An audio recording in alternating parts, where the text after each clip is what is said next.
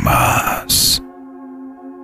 ¿Hasta dónde puede llegar la imaginación humana para crear amigos que no están ahí?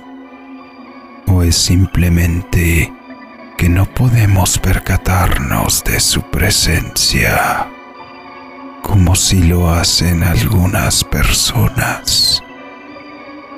Vamos a escuchar la historia de Fer.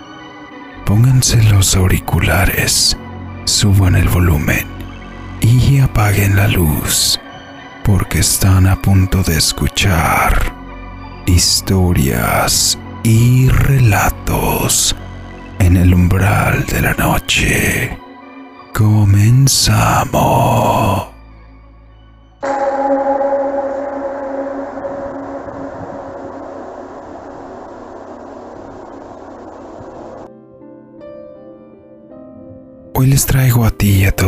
Una historia algo peculiar y que me acordé de esta ya que estuve escuchando el relato de las niñas y Kata. Fue ahí donde me acordé de esta historia. Mi relato pasó en mi infancia allá por el 2006 o 2007 si mal no recuerdo. Éramos una familia grande de cuatro hermanos, dos hermanas, madre y padre. Crecimos juntos y la mayoría del tiempo todo iba sin situaciones relevantes. Sin embargo, de un momento a otro la situación en nuestra casa empezó a ponerse bastante extraña. Mi hermano el más pequeño, que para ese entonces tendría entre 3 o 4 años de edad, apenas empezaba a hablar y su comportamiento se tornó algo raro aún para un niño de esa edad. Empezó a platicar solo siempre que jugaba con sus carritos, pero hasta cierto punto eso no era lo extraño. Lo raro era que a pesar de que vivíamos en una casa grande aproximadamente de seis recámaras, mi hermano siempre acudía a la misma habitación donde se encerraba a jugar por largos ratos. Se le podía escuchar platicando, solo pero de una manera en que aparentemente estaba entablando una conversación con otra persona, o al menos así se podía percibir desde nuestro punto de vista. A pesar de que para ese entonces éramos pequeños, notamos que aquello era algo fuera de lo normal, ya que gran parte del tiempo en aquellos días, mi hermano prefería jugar con nosotros a encerrarse y estar solo con el mundo por lo que les dijimos a nuestros padres lo que estaba haciendo últimamente y que de alguna manera averiguaran si le estaba pasando algo malo. A lo que mis papás percibieron eso como simple envidia, pero igualmente nos hicieron caso y a los pocos días nos juntaron a todos en la sala para hablar con él, preguntándole por qué se encerraba en el cuarto a jugar solo si podía jugar con sus hermanos.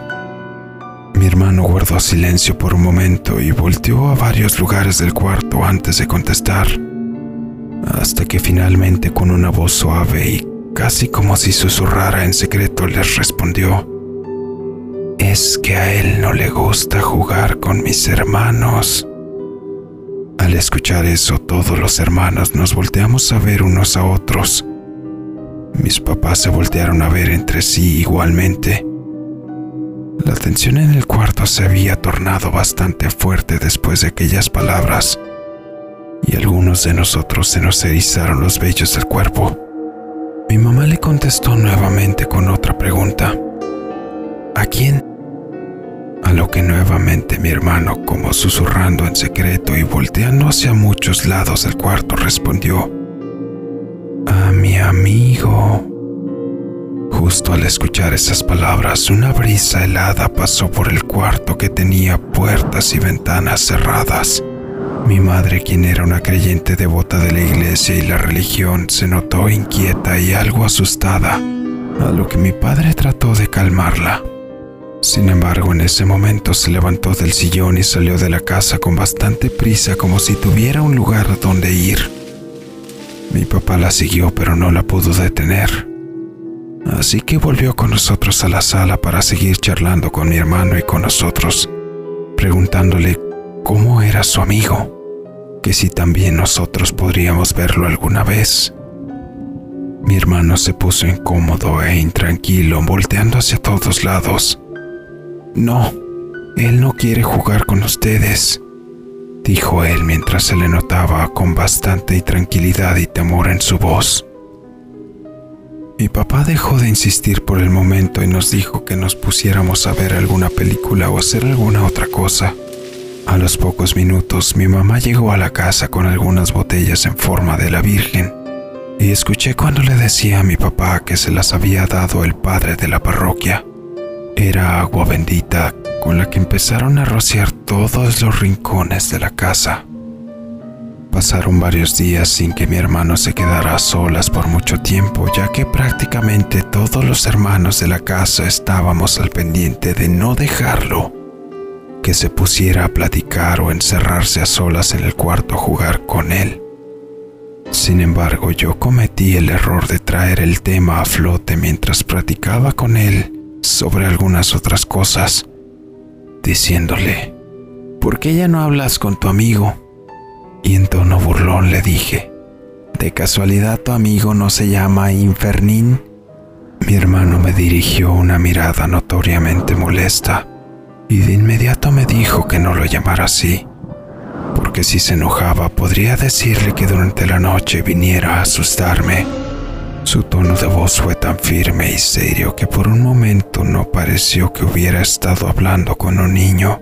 La frialdad con la que me habló provocó que se me pusiera la piel de gallina y me borró la sonrisa del rostro que se había dibujado cuando pregunté en tono burlón, por lo que dejé el tema de lado y traté de irme a jugar a otro lugar. En la sala de la casa teníamos un cuadro bastante grande, una pintura donde se veía un pueblito con por lo menos cuatro o cinco personas en él. Estábamos tan acostumbrados al cuadro y no prestarle atención que no notábamos que a veces cuando salíamos de la casa, al regresar generalmente esas personas se ubicaban en otro lugar del cuadro, principalmente un niño que estaba en él. Una tarde mientras que mi hermana se había quedado a solas en la casa, al regresar la encontramos encerrada en su cuarto llorando, alegando que el niño y un señor del cuadro habían salido de la pintura, diciéndole que se la iban a llevar. Mi mamá no dudó de sus palabras, pues con lo que estábamos viviendo con mi hermano, cualquier cosa podría pasar. Al oír eso, mi hermano pequeño se notó intranquilo y algo temeroso.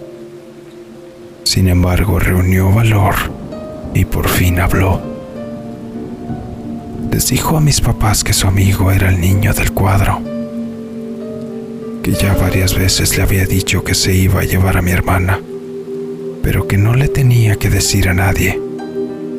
A pesar de que mi madre creía en sus palabras, mi padre pensaba que tanto él como mi hermana estaban inventando cosas solo para llamar la atención sin embargo, a los pocos días de que había sucedido el susto a mi hermana, mi padre estaba en la sala viendo televisión cuando de repente sintió que algo le jalaba el cabello.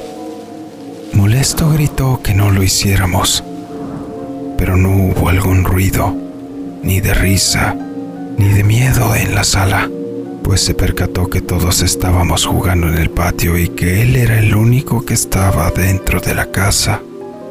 Pues una vez que escuchamos su grito, llegamos todos a la sala por la puerta del patio con bastante incredulidad en nuestra mirada.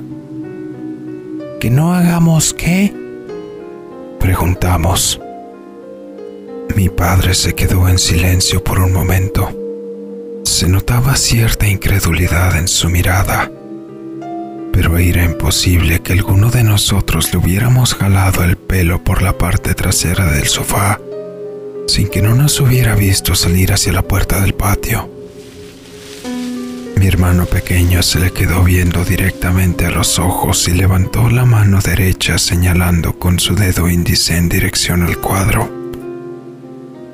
mientras con un tono frío dijo, fue mi amigo se está riendo en la esquina de la sala.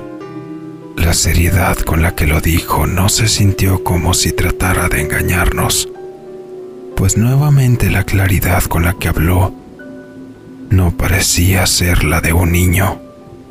Instintivamente salimos corriendo de la sala, solo mi hermano y mi papá se habían quedado ahí, pero a los pocos segundos salieron a acompañarnos en el patio.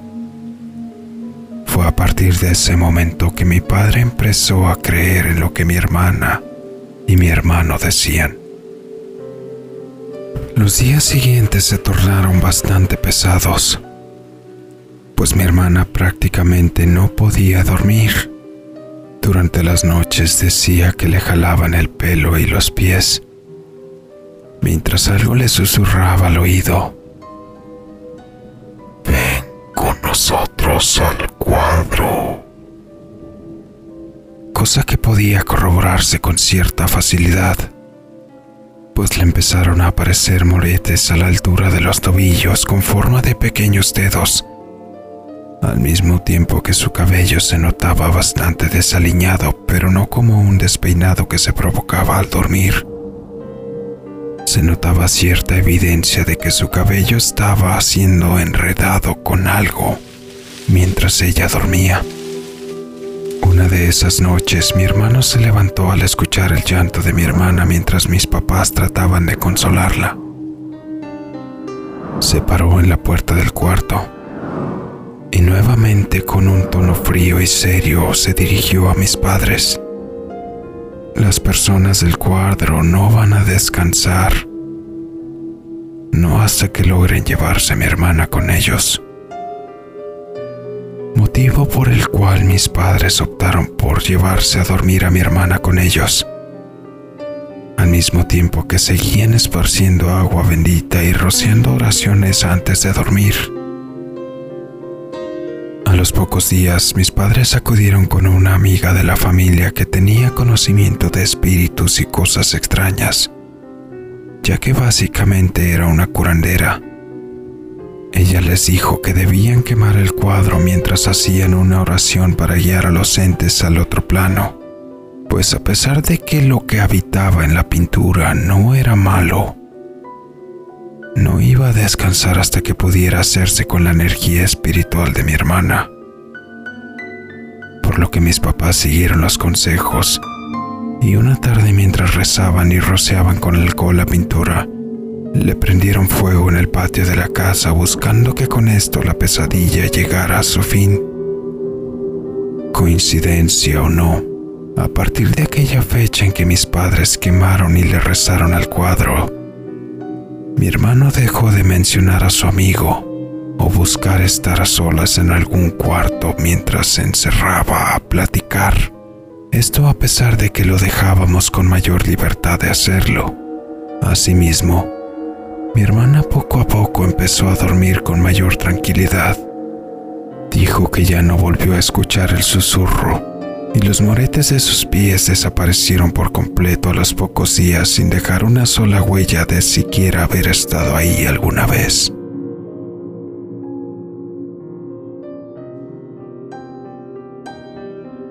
Espero que esta historia haya sido de su agrado.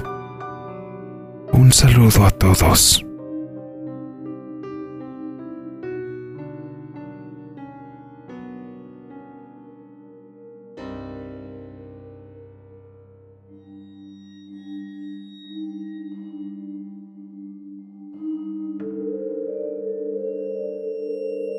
Así llegamos al final de esta historia.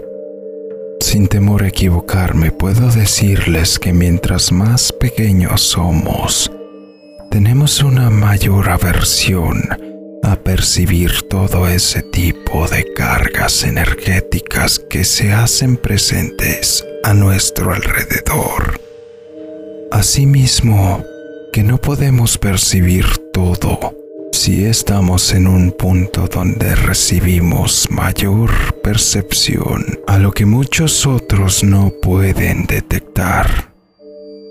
¿Qué tipo de entidad piensas tú que haya sido la que se estaba alojando en el cuadro de la familia de Fer?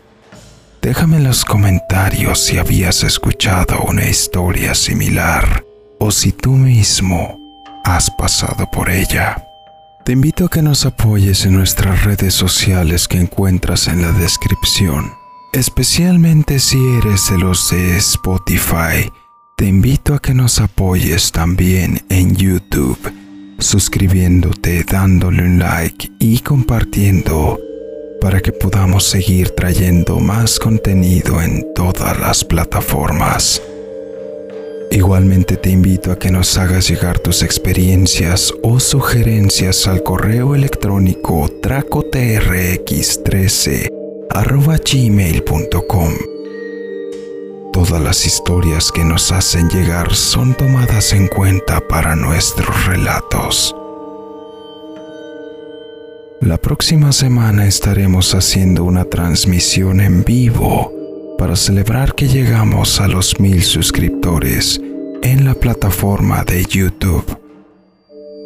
Estén atentos a nuestras publicaciones en redes sociales para que nos dejen sus preguntas y sugerencias de lo que les gustaría ver ahí. La transmisión se llevará a cabo a la misma hora que nuestros relatos habituales, el lunes a las 8 de la noche. Estén al pendiente de las dinámicas para que puedan participar. Yo soy Draco TRX. Muchas gracias. Nos vemos.